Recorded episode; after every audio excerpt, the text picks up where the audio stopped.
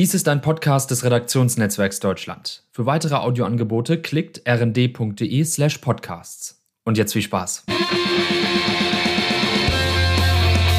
Geier und Niesmann, der politische Wochendurchblick.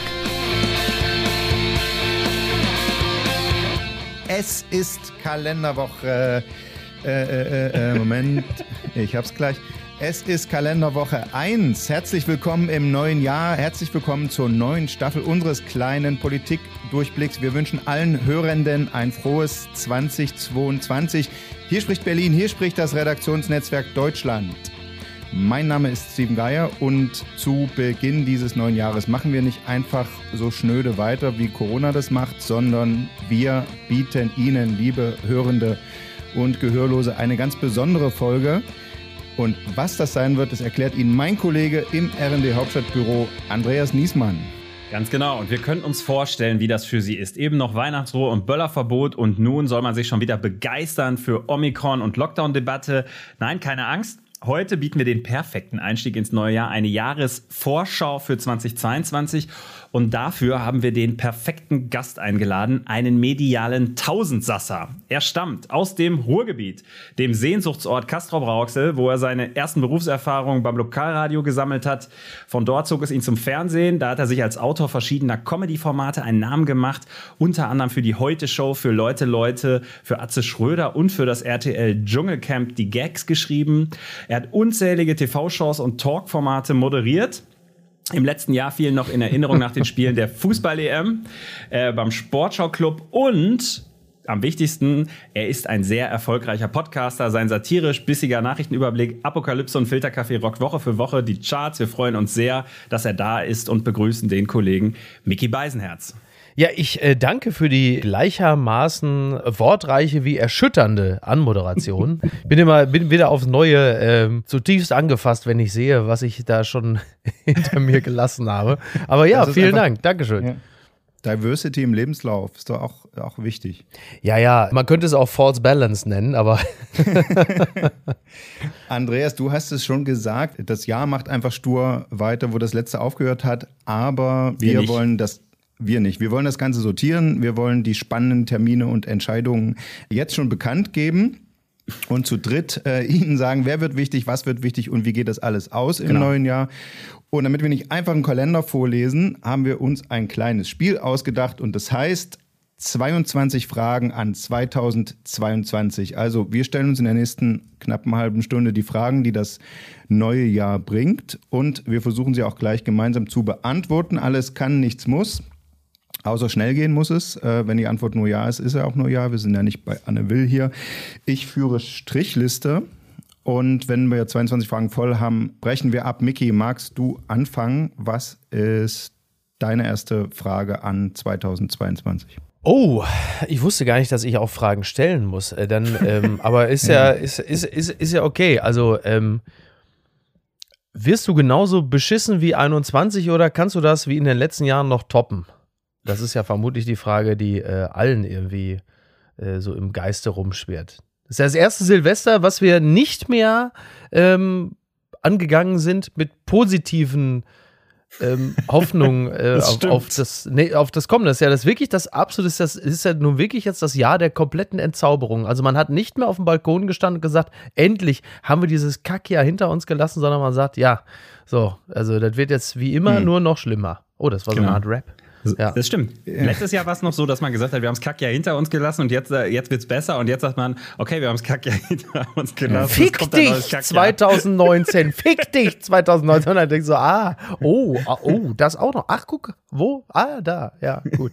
Ja, ja. ja. Man hatte ja damals äh, noch von die goldenen Zwanziger im Blick oder mhm. sowas. In, also in, in, der Politik heißt das ja Erwartungsmanagement, was wir gerade machen. Also ja. wir stellen uns aufs Schlimmste ein und dann kann man nur positiv überrascht sein. Ähm, meine Frage ist in diesem Jahr, was schon, was schon feststeht, der neue Bundespräsident wird ja gewählt und gerade in dieser Woche haben wir erfahren, es wird auch der alte sein. Ja. Ich hätte eigentlich gefragt, äh, bleibt Steinmeier Bundespräsident, aber die Grünen haben ja diese Woche erklärt, sie wollen ihn auch mitwählen, damit hat er die Mehrheit. So. Ist bitter für Katrin Göring-Eckardt, ne? Eigentlich auch, oder? Ja. Ne, da war ja immer noch mal irgendwie, dachte man so, da könnte noch mal, aber war ja jetzt mhm. eigentlich schon klar, die wird es dann auch nicht mehr. Äh, ist es vielleicht einfach auch, ähm, macht sie, also dass man sich jetzt auch, dass die Grünen sich jetzt auch mit auf Steinmeier, äh, Steinmeier einigen, ist es nicht auch so ein bisschen die tiefe Sehnsucht nach der kompletten Ereignislosigkeit, dass man sagt, also es, wir haben ja gerade schon über den Jahreswechsel gesprochen, dass man sagt, nein, also wenigstens auf dieser Position wollen wir davon ausgehen, dass es keinerlei Ausschlag nach oben oder nach unten gibt. Ja. Also Steinmeier soll es dann wenigstens bleiben. Ja, deswegen 70 Prozent der Deutschen wünschen sich ihn ja auch. Mhm. Äh, ich glaube auch, das ist die Sehnsucht nach Ereignislosigkeit. Ja. Ja, das war schon die dritte Frage. Rhetorische zähle ich mit. Okay, Andreas, du super. Meine Frage ist, ähm, was passiert eigentlich, wenn das griechische Alphabet durch ist? Also was kommt nach Omega? Kommt dann, machen wir dann Latein weiter oder? Da muss man, muss man wahrscheinlich doch erstmal auf die zwei zurückgreifen, die man sich gespart hat. Also äh, nie, das wäre dann ja new auf Englisch oder halt eben Xi, also Xi. Äh, dann muss man dann dem chinesischen Präsidenten sagen, tut mir leid, aber wir haben ja, wir, we're all out of äh, äh Buchstaben. Äh, wir müssen leider an dieser Stelle dann doch nochmal darauf zurückgreifen. Ich weiß auch nicht, was ist denn, äh, was, was kommt denn, vielleicht muss man mal gucken, was sind das denn für Buchstaben in dem Vornamen des Kindes von Elon Musk. Vielleicht muss man die dann noch abklappern. Ne? Das klingonisch, ist ja so, glaube ich, ja. Ja, ist, glaube ich, klingonisch. Muss man auch mal gucken. Und ähm, ja. Wie ist es denn virologisch? Äh, sterben denn die, die äh, alten, die Alpha- und Beta- und sowas Varianten aus, wenn andere dominant werden? Ihr als Hobby-Virologen? Ja, die werden dann ja, die werden ja im Grunde genommen, die geraten ja komplett ins Hintertreffen. Da fragt dann halt einfach keiner mehr nach. Wie bei den iPhones, ne? So, wie bei den iPhones, ja. du würdest ja, also die gibt's da wird noch der Support irgendwie. eingestellt. Ja, wird der Support eingestellt und die laufen dann irgendwie, laufen dann irgendwie aus. Ne? Das ist es hm. dann halt. Also ich finde das ja eh, okay. eh, also jetzt zum Zeitpunkt, da wir reden, äh, ist ja gerade in Südfrankreich jetzt eine neue Variante entdeckt worden. Und da muss ich auch sagen, also die da mit 46 Mutationen, ich glaube jetzt, äh, die äh, Omikron hat so rund 30 oder so, ne? Und jetzt mhm. die nächste, dann Südfrankreich 46. Und da habe ich schon gesagt, also diese ganze Protzerei und Prahlerei mit diesen ganzen Mutationen von Corona, da frage ich mich auch, ob wir da überhaupt noch diesen ganzen Zirkus mitmachen sollen äh, oder ob da nicht auch irgendwo Corona den Kontakt zum einfachen Bürger verloren hat. Also mhm. mit all diesem Schaulaufen an neuen Mutationen, ja. was kommt denn als nächstes? Ich warte ja, ich auf die Swarovski-Variante. Ja, oder wir machen ein Geschäft raus und erfinden ähm, so ein Quartettspiel, weißt du? Wo wir früher immer saßen und sagen, mein Trecker hat aber 180 PS und ja. der kann aber 300 äh, äh, Stunden fahren und was weiß ich was. Da gibt's ja. dann das Corona-Quartett. Ja? Ganze Landstriche von 0 auf 100 in äh, so. Ja, das finde ich eigentlich gut. Ja, finde ich top. Welche Promi, das ist eigentlich auch eine, also das ist natürlich wahnsinnig zynisch, äh, Disclaimer, ne, Sternchen. Äh, welche Promis hat welche Variante dahin gerafft? Das ist auch so ein Unterding irgendwie, was weiß ich, hat hat äh, ja. dann Roy Horn gekillt. Ja, komm, das war noch der Wildtyp. Und dann hast du aber, ja, aber Delta hat gleich fünf und jetzt dann die neuen, diese Botox-Zwillinge, das ist dann schon Omikron gewesen.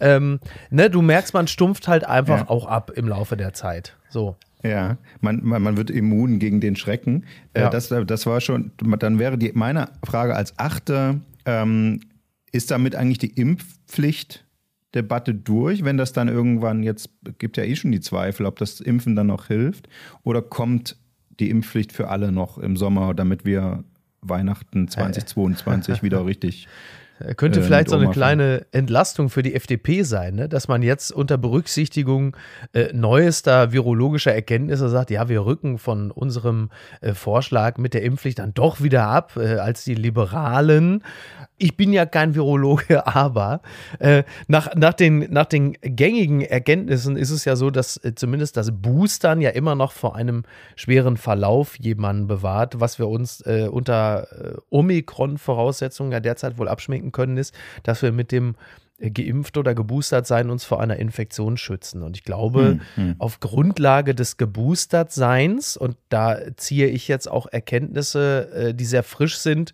ähm, äh, äh, ziehe ich heran von Menschen, die es sich jetzt trotz Boosterung geholt haben. Und dann ist es wirklich wie eine leichte Grippe. Aber auf dieser Grundlage kann man, glaube ich, dann fast zwei Jahre nach Corona Corona wirklich als äh, Grippe verstehen, aber halt eben auch nur, wenn man so einen äh, Booster-Teppich hat. Von hm. daher würde ich mich immer hm. fürs Impfen. Ich hau mir auch wirklich, also da bin ich jetzt wirklich wie Pete Doherty in der Spätphase. Ich hau mir jede Nadel rein, die ich kriegen kann. ähm, und bin auch total dafür. Ich finde es total gut und richtig. Habe auch meine Tochter bereits geimpft. Aber wirklich nur in dem festen Glauben daran, dass der Verlauf ein leichter ist. Ich bin ja bereits auch genesen. Das heißt, selbst das habe ich ja schon hinter mir und glaube nicht eine Sekunde daran, dass ich es mir nicht wiederhole. Aber ja. ich wiederhole, Frage Nummer 8, kommt die Impfpflicht? Überraschenderweise gibt es dafür keine Mehrheit im Bundestag und wir müssen plötzlich uns damit abfinden und sagen, ja gut, dann äh, bitte weiter niedrigschwellige Angebote und äh, dann, also ich anders, ich bin der, mittlerweile bin ich der Überzeugung, die Impfprämie kommt schneller als die Impfpflicht. Hm. Ich glaube es inzwischen auch. Ich habe ja letztes Jahr gesagt, ich glaube, sie kommt, aber jetzt so habe ich auch den Eindruck, die Mehrheit wackelt. Wobei so ganz genau weiß man es ja nicht. Die großen nee. Parteien haben noch nicht durchgezählt. Das werden wir sehen. Genau, wir sind ja, wir sind ja dran hier im, im Hauptstadtbüro, telefonieren jeden Tag mit den Fraktionen, welche Gruppenanträge es gibt. Äh, es gibt den Lauterbach-Antrag pro Impfpflicht, es gibt den Kubicki-Antrag gegen Impfpflicht und jetzt muss noch irgendwas dazwischen kommen mit Altersstufen oder sowas. Aber ich glaube auch, ehe die dann soweit sind, ja, im Sommer, wenn wir dann schon wieder irgendwie das übliche Sommergefühl haben, Corona ist vorbei, ob das dann noch so einfach wird, ist, ist fraglich. Ja, der Lauterbach-Antrag ging allerdings in den Bundestag, der Kubicki-Antrag ging direkt ins Schwalbennest, die Kneipe auf Norderney. Und äh, da, da, muss man, das ist der Unterschied, ne? Das ist der Unterschied, ja. ja. Da habe ich, da habe ich, da, da muss ich kurz erzählen, dass ich da während meines Zivildienstes diverse Abende verbracht habe im Schwalbennest auf Norderney. Ja? Mhm. Ach, Wahnsinn, ne? Ja, ich ja. Nämlich, da nämlich Zivildienstleister. So. Du hast Zivildienst auf Norderney ja, gemacht? ja, auf Norderney, aber nicht im Schwalbennest. Da war ich nur abends. Ach, guck an. Ne, also ich meine, ganz Norderney ist ja eine vulnerable Gruppe. Ne? Also von Absolut. daher äh, hast du im Grunde genommen viele Erkenntnisse gesammelt, äh, die vor du heute noch... Äh, vor allen Dingen ab September. Ja, ja. Und zwar der Herbst, also der, nicht nur der Herbst auf Norderney, sondern auch der des Lebens ist ja da, mhm. also eiskalt mhm. entgegengeweht. Mhm, absolut. Ja. Oh, schön. Genau. Der, danach hatte ich keine Illusionen mehr. So, ähm, aber ich würde gerne das Corona-Thema abschließen und ähm, über Karl Lauterbach, der Name fiel gerade, das müssen wir noch sagen. Meine Frage. Das ist natürlich Karl ein super Name, um das Corona-Thema abzuschließen. Ne? Ja, klar. Wird Lauterbach zum Leiserbach?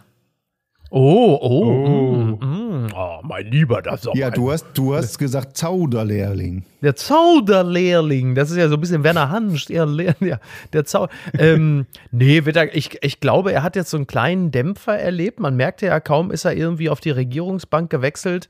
Da, äh, da hat er plötzlich dann gemerkt, wie es ist, so Team abwarten und jetzt erstmal schauen zu sein. Ich glaube, wenn er sich jetzt so ein bisschen da reingefuchst hat, merkt er doch, dass das nicht sein Weg ist. Ich glaube, er wird da äh, speziell, weil er auch merkt, dass auch die FDP-Fraktion wesentlich aufmüpfiger ist innerhalb einer Regierungskoalition und die Grünen auch noch aufbegehren werden.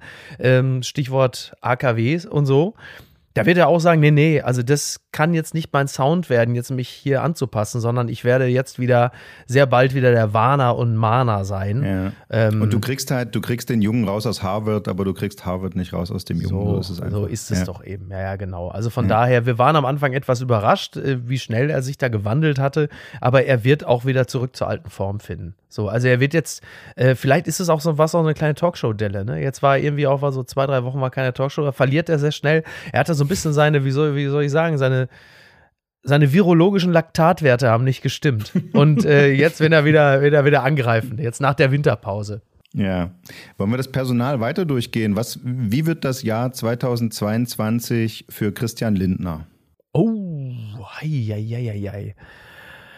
Äh, ich bin da so ein bisschen zwiegespalten, weil einerseits er natürlich äh, das Staatsmännische eigentlich ganz gut beherrscht. Das haben wir ja bei der Antrittsrede gesehen. Da war er eigentlich der Einzige, der frei gut geredet hat. Äh, haben wir schon festgestellt, er ist aber doch auch ein bisschen wie bei anderen guten Comedians, muss er eigentlich auf Englisch sehen. Dann ist äh, besser und lustiger. und ähm, andererseits ist ja das äh, Finanzministerium ein sehr freudloses, in dem es natürlich auch schnell auf die Fresse gibt. Und gerade jetzt äh, zu dieser Zeit, wo es einerseits natürlich irgendwo den Rotstift anzusetzen gibt, weil die Wirtschaft natürlich auch nicht ganz so viel rausgeholt hat wie äh, in den Jahren zuvor. Also schwarze Null und solche Sachen, das ist natürlich lange vorbei, solche Themen. Und dann natürlich jedes Ressort richtige Gelder locker machen will, weil ja die große Transformation der Gesellschaft im Raume steht. Also das wird ein, ein, ein heftiges Ringen um riesige, äh, wie war das? Das, äh, das Gerangel an den Fleischtöpfen. Auch oh, schon wieder Werner mhm. Hansch, ne? Ja. Aber ja, klar, der, also das wird, das wird natürlich echt eine, eine harte Nummer. Ähm, und es ist halt auch ein Amt, in dem du nicht so wirklich strahlen kannst. Das ist es halt eben, ne? Wie gesagt, guck dir seine Vorgänger an, wie sie alle hießen. Hans Eichel. Ja, manche Schäuble. davon sind Kanzler geworden, schrecklich. Ja, ja gut, ja. aber wir wissen ja auch, wie er Kanzler geworden ist, ne? Ja. So, ja. Weil die anderen aufgegeben haben. Ja, das ist richtig. Ja. Nee, aber was ich bei Lindner toll finde, ist, und das ist so diese Ironie des Schicksals, die FDP ist ja die Partei, die jetzt die letzten Jahre wegen jedem Furz nach Karlsruhe gelaufen ist und immer gesagt, ja. wir gehen nach Karlsruhe machen Verfassungsklage. Und jetzt das Erste, was Lindner macht, ist seinen ähm, Nachtragshaushalt da vorzulegen und die Corona-Milliarden äh, auf die hohe Kante legen zu wollen für, äh, für seine ganzen Klimageschichten, die er jetzt bezahlen muss. Und ich habe das Gefühl, es wird ihm um die Ohren fliegen. Er wird es in Karlsruhe, werden sie es ihm äh, zerschießen und dann steht er da das ist eigentlich eine witzige Ironie des Schicksals. Da, so das finde ich, genau, das finde ich sowieso faszinierend, wie schnell wenn die Dinge sich ändern, die Sachlage anders ist, die Posten anders sind und man halt eben dann auf der anderen Seite des Zaunes steht, wie scheißegal das auch einfach plötzlich alles ist, ne? Also, dass das wirklich einfach so, so dialektische Bürgerkriege sind, die man dann anzettelt und in dem Moment, wo man dann plötzlich das andere Trikot trägt und das andere Wappen küsst, sagt man, ja, interessiert mich doch nicht, Leute, habt ihr doch nicht ernst genommen. Das, das Sein ist doch bestimmt das Bewusstsein. So, Exakt. Ich hätte es so nicht ausdrücken können, aber so empfinde ich es. das ist Herr Kollege. Karl Marx. Karl ja. Marx fällt mir immer ein, wenn ich über Lindner spreche. Ich bin, aber ich sehe, du bist jetzt schon voll zum äh, Politik-Experten gemauset. Ich hatte erwartet, dass irgendjemand anbringt, dass Christian Lindner in diesem Jahr die RTL-Chefreporterin Franka Lehfeld heiratet auf Instagram. Das ist ja nun das, was wirklich schon feststeht. Heiratet er sie nur auf Instagram oder richtig? Also das war die, die Frage war jetzt für mich als, ne, als Freund der sozialen Netzwerke natürlich. Also das war jetzt die elfte. Das war die elfte Frage und damit ist Halbzeit, Andreas. Du Ach so, zweite Hälfte. Stimmt, das ist ja schon die Hälfte. Wahnsinn, das geht ja wirklich rasend schnell. Naja, also was soll man da, äh, was soll man da sagen? Also natürlich eine, eine hochattraktive Frau, ähm, die, ähm, so wie ich sie journalistisch erlebe, ja auch sehr fundiert über Politik Politik sprechen kann. Äh, ist halt natürlich nur nicht ganz so einfach, wenn du mit dem aktuellen Finanzminister äh, liiert bist. So, also das, äh, die journalistische Unabhängigkeit äh, zu beweisen, ist da natürlich eine große Aufgabe. Aber hm. Jetzt ist so. sie allerdings auch nicht die erste Journalistin, die äh, in Bezug auf Christian Lindner dieses Problem hat. Also das, ja, das ist richtig. ja, ist das, eigentlich, das ist eigentlich so ein bisschen so, wie Merkel das gemacht hat, wenn sie die Leute ins Ministerium geholt hat, dass äh, Lindner eigentlich der schlaue Hund, dass er einfach die, die schärfsten Kritikerinnen einfach wegheiratet. Hm. Ne? Eine gute Idee. sagt, komm, ja, ja, top. Ne? Top. Gut. Na, also, nächste Auf Frage. dieselbe Art hat Olaf Scholz äh, äh Karl Lauterbach zum Gesundheitsminister oh, gemacht. Jetzt, ne? oh. Das ist ganz ähnlich. Ja. Das ja. ist ganz ähnlich. Er hat ihn im Grunde gefragt, genommen. Wie das endet, wie der Satz endet. Er hat ihn eigentlich pandemisch weggeheiratet. Ne? Gut, ich würde auch gerne mit den Köpfen weitermachen. Ich frage mich, ob Robert Habeck es eigentlich hinbekommt, diesen Monsterspagat, vor dem er da steht, vom obersten Klimaschützer der Republik und gleichzeitig dem obersten Wirtschaftslobbyisten der Republik. Das ist der Wirtschaftsminister nämlich traditionell eigentlich, zumindest aus Sicht der Unternehmen. Das ja. beides hinzukriegen, da bin ich gespannt, wie es ihn da zerreißt oder auch nicht.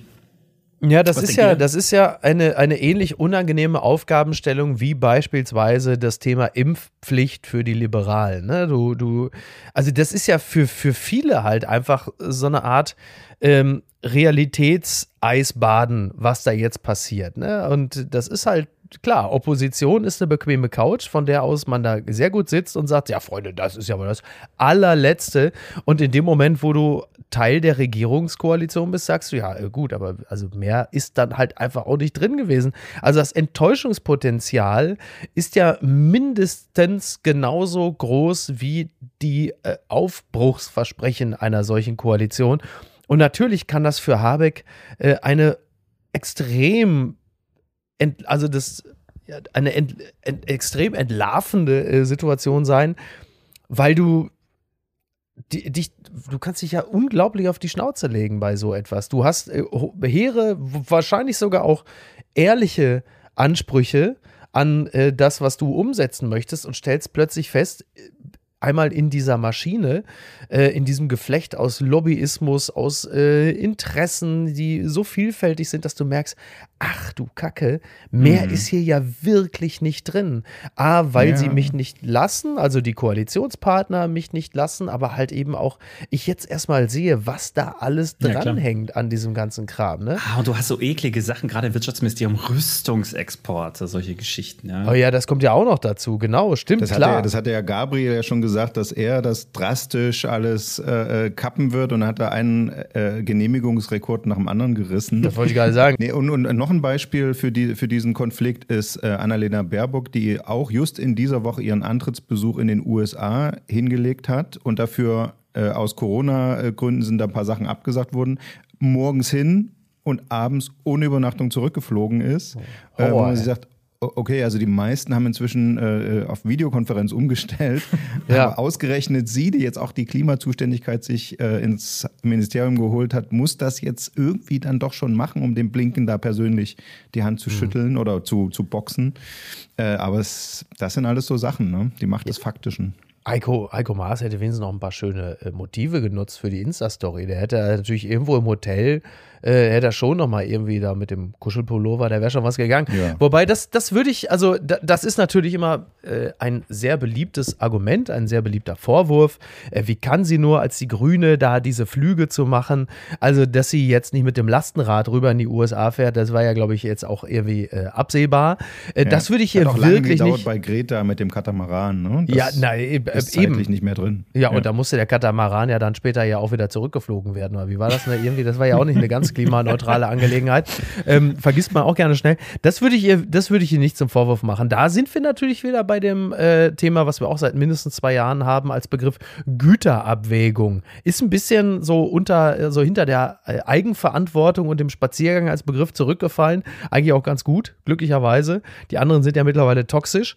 Ähm, Nein, also da, da würde ich schon sagen, da ist das Amt der Außenministerin, äh, der, der, das Amt der Außenministerin überlagert in diesem Falle die Position einer führenden Grünen, sondern da ist es dann wichtig und ich halte das auch wirklich für wichtig, dass das persönliche Gespräch gesucht wird, dass man sich persönlich begegnet. Du kannst nicht jede persönliche Begegnung durch, ein, äh, durch eine Zoom-Konferenz ersetzen. Das klappt jetzt gerade eben, wenn wir das machen hier, also auch mit, ne, obwohl ich ja, eigentlich gerne, auch, ja. gerne mit euch da sitzen würde bei eurem äh, Schokobrunnen.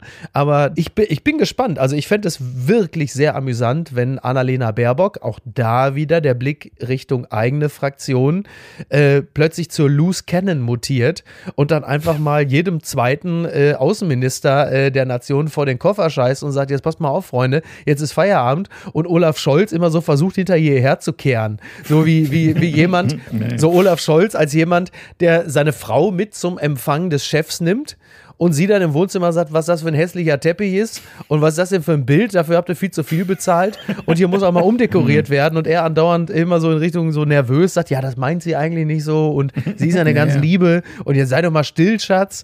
Ähm, das fände ich eigentlich ganz gut, weil klar, auch das ist ja der Anspruch, den äh, die Grünen haben, dass äh, wenn die eigene äh, Außenministerin nach Polen beispielsweise reist, da wird sie ja nicht fliegen, da wird sie ja die Bahn nehmen, schätze ich mal, von Berlin ist ja nicht so wahnsinnig weit, Möglichkeit, dass sie dann natürlich auch dem, äh, dem polnischen Ministerpräsidenten sagt, pass mal auf, mein Freund, wie sieht es hier eigentlich gerade aus mit Frauenrechten und Abtreibung und so? Also ja, das, ja. ich glaube, den Anspruch kann man schon haben. Und ich mhm. ähm, habe bislang auch noch keinen Grund äh, daran zu zweifeln. Ich finde, ihre ersten Wochen im Amt hat sie eigentlich ganz gut gestaltet. So, jetzt äh, muss ich auf die Temporunde, in die Temporunde gehen bei den Fragen. Wir sind gerade bei den Grünen, deswegen kann ich fragen, wer wird Ende Januar die neue Grünen-Chefs? Ricarda Lang und Omid Nuripur. Ich schließe mich meinem Vorredner an. Sehr gut. Ähm, was wird aus der CDU unter Friedrich Merz? Passt nicht zur Temporunde, oder? Temporunde. äh, ja, das passt wirklich in die ganze Temporunde. Äh, ja, äh, die gute alte CDU, ne? so, so 19, 1994, so stand 19, also Fritze McFly beamt im Grunde genommen die ganze. Ich, äh, ich, Böswillig wird ihm das zugeschrieben, hat er gesagt. Hessen, ja. Hessen, Hessen Stahlhelm. Hessen das ist böswillig. Naja, also einerseits äh, gibt es natürlich den Markenkern, der will bedient sein, also Konservatismus. Andererseits gibt es auch bei den äh, zumindest nicht bei den Unionsmitgliedern, aber bei den Unionswählern, junge Menschen. Und die möchten natürlich schon eine gewisse Anschlussfähigkeit ans 21. Jahrhundert erkennen.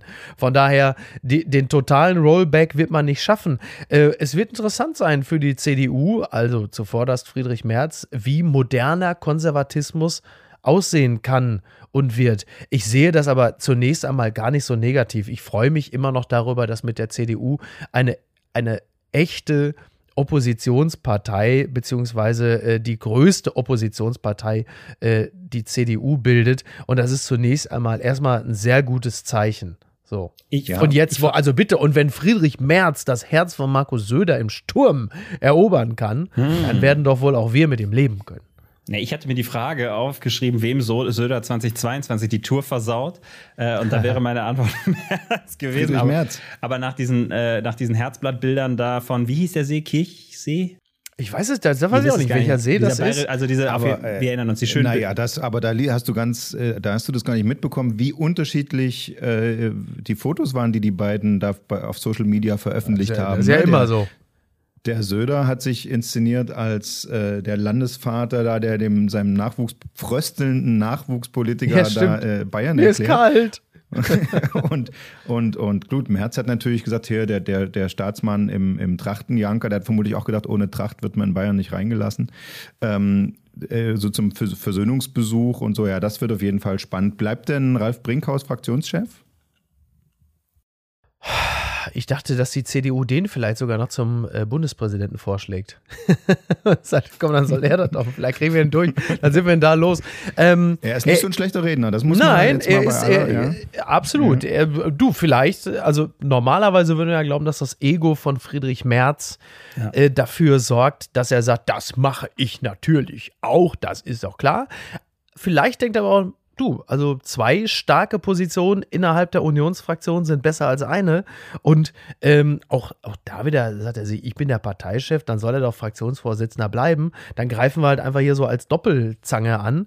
Ähm, vielleicht gar nicht so schlecht. Also ich habe mittlerweile das Gefühl, dass es ein bisschen anders ist, als ich noch vor, vor zwei Wochen oder drei Wochen dachte, dass er sogar Fraktionsvorsitzender bleibt und dass Merz einfach von seiner eigenen Strahlkraft als Parteivorsitzender und als Friedrich Merz ausgeht und sagt, das ist mir doch kurz egal, wer unter mir Fraktionsvorsitzender ist. Ich hielte das für total schlau. Ich glaube nicht, dass Merz die Größe aufbringt. Ich bin gespannt, ob er das hinkriegt, ob er diesen Sack Kreide frisst ich glaube, er ist scharf auf die Macht. In der Fraktion gibt es mehr mhm. zu sagen als in der Partei und wenn er es werden will, dann wird er es auch. Mhm. Meine These. Ja. Also ist eigentlich eine gute These. Es ist total schlau. Es ist also ausgeschlossen, dass er es macht. ja, ja. Dann, und, dann kommen ja noch die, die Wahlen dazu, die Landtagswahlen. Oh ja. Sind das dann eigentlich, das sind vier am Stück, ähm, und zwar im März Saarland, im Mai Schleswig-Holstein, auch im Mai Nordrhein-Westfalen die erste Wahl, zu der Hendrik Wüst, der Nachfolger von Armin Laschet, antritt. Mhm. Und dann zum Abschluss Niedersachsen im Oktober. Und in den ersten drei genannten Fällen sind da CDU-Ministerpräsidenten. Wenn die die SPD-Welle jetzt nicht überleben, ist es dann schon die Schuld von Friedrich Merz? Fragezeichen. Ähm, äh, faktisch nicht medial gelesen natürlich sehr wohl, das ist ja völlig ja, ne? klar, ja. Ne? logisch, ja, das ist dann der März-Effekt. Ähm, also es ist natürlich im Grunde genommen ja Quatsch. So, so schnell geht es in der Regel nicht. Äh, was wir festgestellt haben, war im letzten Jahr, dass äh, Armin Laschet als CDU-Parteivorsitzender natürlich auch in die Länder abgestrahlt hat. Ähm, aber in der Regel sind Landtagswahlen ja doch meistens erstmal ähm, da werden dann die Probleme des oder die Probleme oder die, die Chancen oder die oder die tollen Leistungen der Ministerpräsidenten oder Ministerpräsidentinnen äh, äh, verhandelt. Also siehe Malu Dreyer, Manuela Schwesig beispielsweise. Ähm, das hat natürlich immer relativ wenig mit dem zu tun, ja. was da in Berlin und die haben passiert. Alle und die Inhaber haben alle immer gewonnen in den letzten genau. Wahlen. So, das muss man genau. dazu sagen. Deswegen, genau. meine, meine These, es geht genau in die andere Richtung. Ich glaube, äh, dass nach, weil wir haben hier ein, ein, eine Wiederholung quasi der Konstellation von 2017. Wir erinnern uns, Schulzzug und dann Landtagswahl ja, ja. in Saarland, Schleswig-Holstein, oh, Nordrhein-Westfalen ja. in genau der ja. gleichen Konstellation. Und danach war es vorbei mit dem Schuldzug. Ich könnte mir auch vorstellen, dass die SPD da ihre ersten drei Wahlniederlagen einfährt, weil die Leute bis dahin auch vielleicht so ein bisschen äh, müde mhm. mit Scholz schon sind und so. Und dann bei der SPD die Hütte brennt.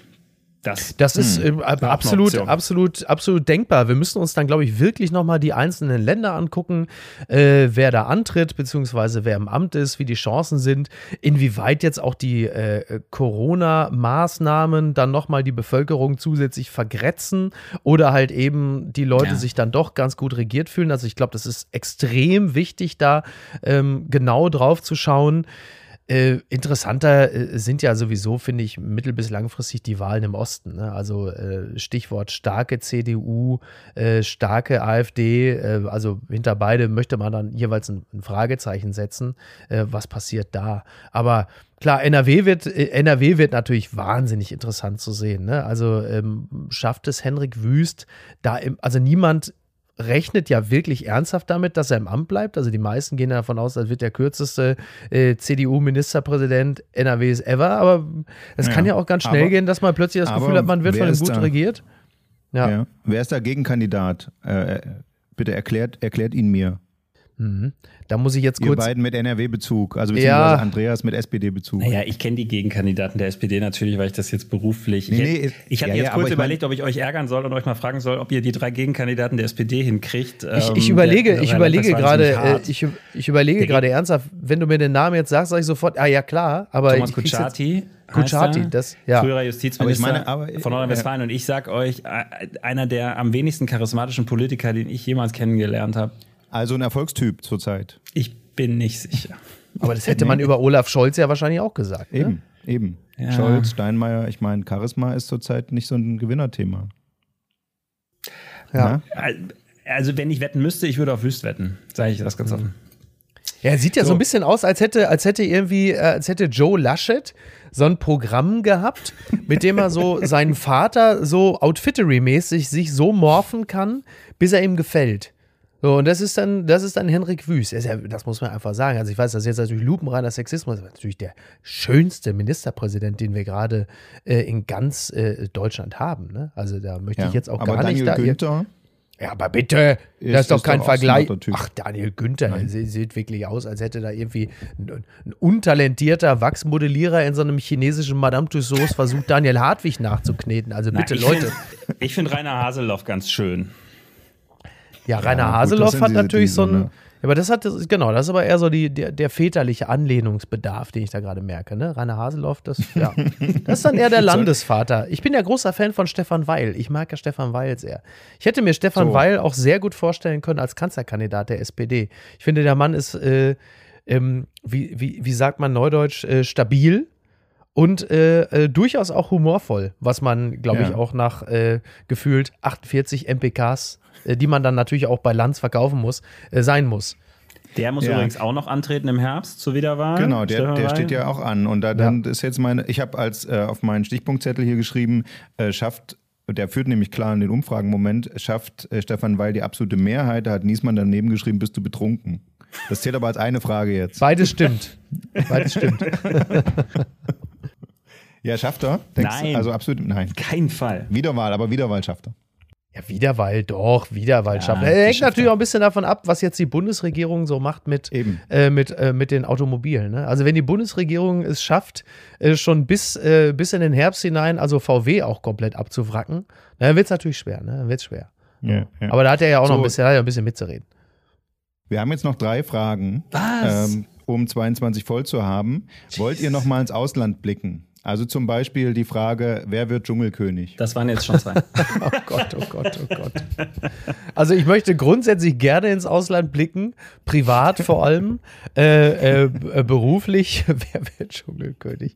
Das kannst du mir aber nicht ersparen. Ne?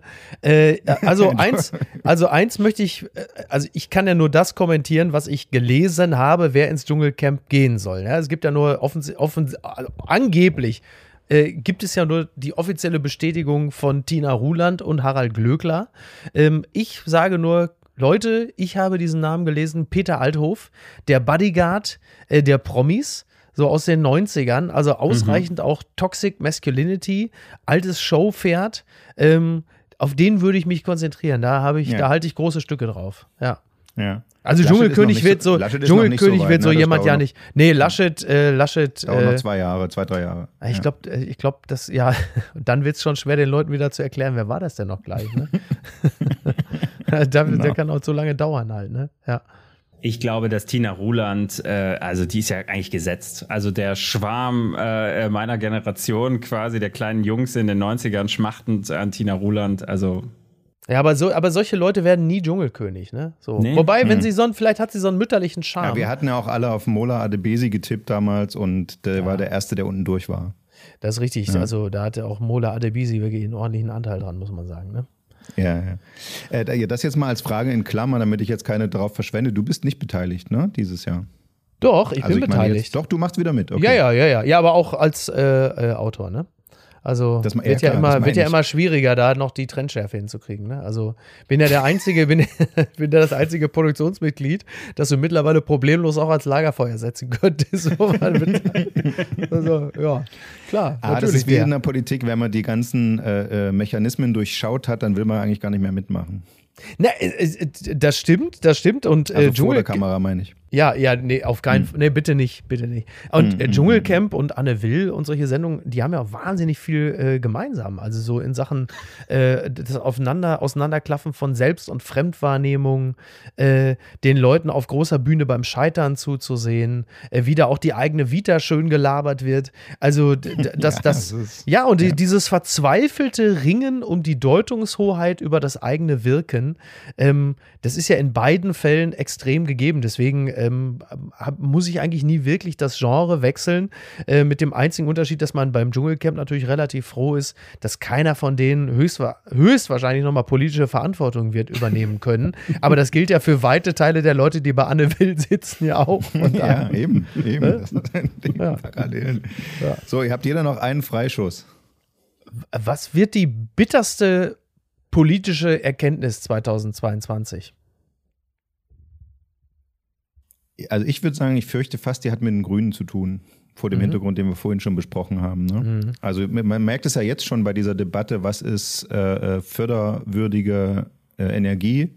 Äh, klar, bei Atomkraft sind wir uns sogar weitgehend vielleicht noch einig, dass es nicht sein muss, wobei selbst die Jüngeren, ja, also die Klimaschützer, habe ich auch schon anderes gehört. Ja. Ähm, aber bei äh, Erdgas als Brückentechnologie und so, das sind schon ganz schön Zerreißproben, wo jetzt da die Ampel jetzt schon steckt, irgendwie in der ersten Januarwoche. Ja.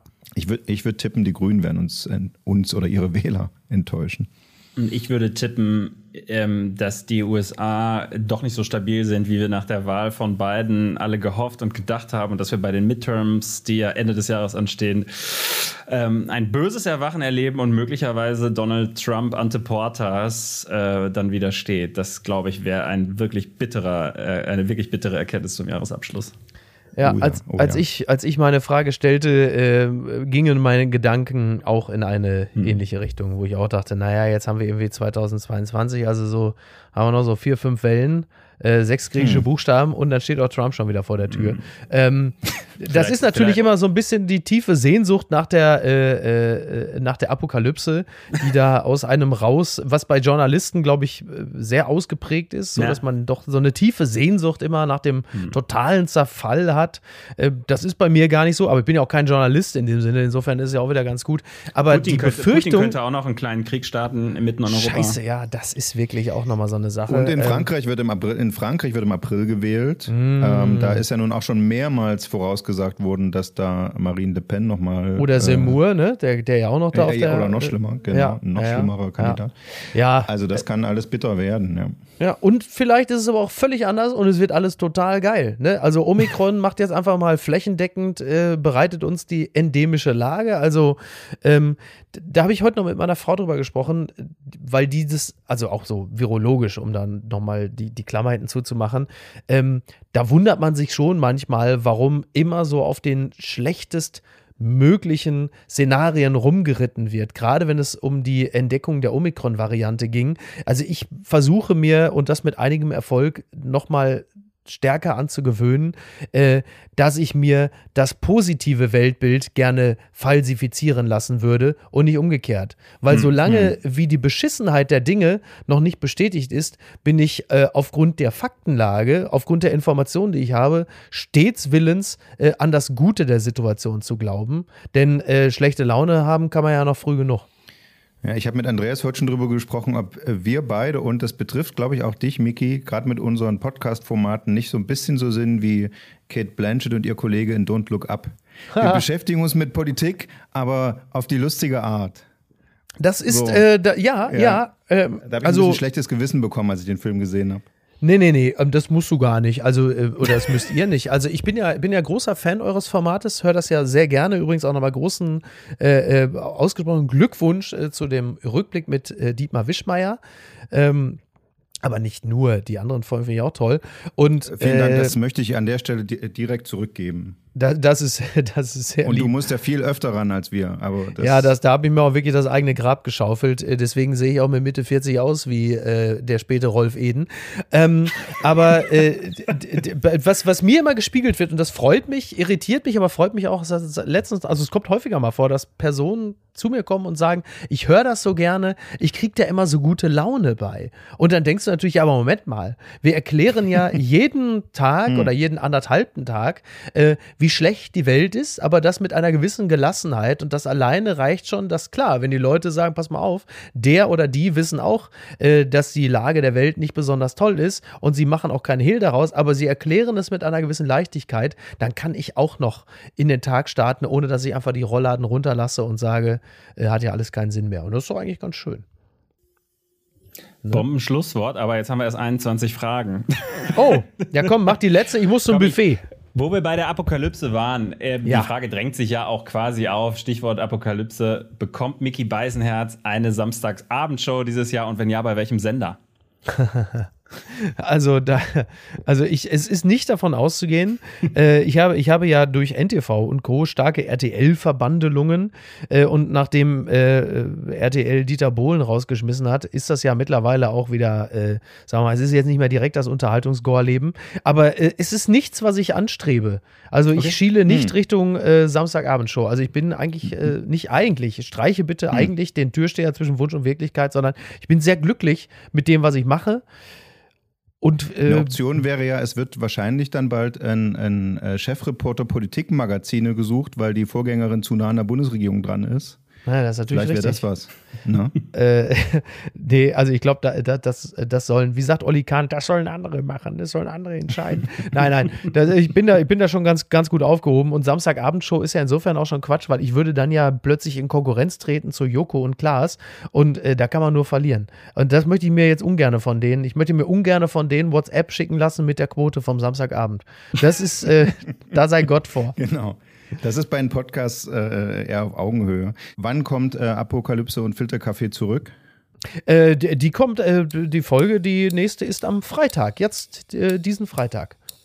Wir rufen alle auf, die bei uns hängen geblieben sind, da wieder zuzuschalten, sagen äh, Danke fürs Hören bei uns und vor allen Dingen vielen Dank an diesen grandiosen Jahresausblick an Mickey Beisenherz. Gerne, sehr gerne.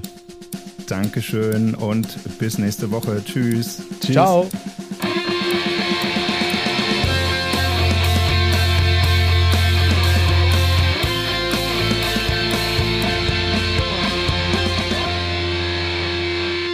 Dies war ein Podcast des Redaktionsnetzwerks Deutschland. Für weitere Audioangebote klickt rnd.de slash podcasts. Bis zum nächsten Mal.